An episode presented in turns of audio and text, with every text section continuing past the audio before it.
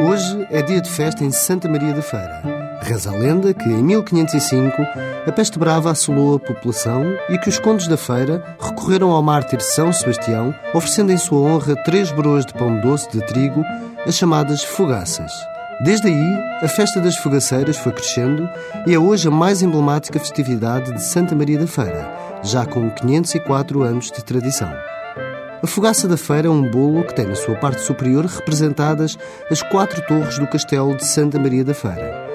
Depois do bolo quente, deixa-se levedar parte da farinha, fermento, limão e água. Ao ganhar consistência, junta-se açúcar, uns pozinhos de canela, ovos e manteiga. Adiciona-se então o resto da farinha e trabalha-se a massa de maneira a se fazer um rolo, que depois de enroscado em si mesmo forma um cone. Coloca-se a massa a repousar num estendal.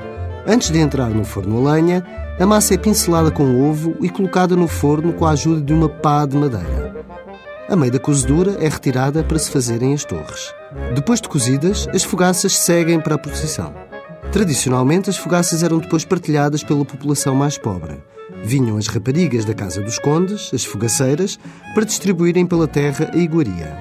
A festa das fogaceiras manteve até aos nossos dias a missa solene, com sermão, precedida da bênção das fogaças. E depois a procissão, que sai da Igreja Matriz e percorre as ruas da cidade.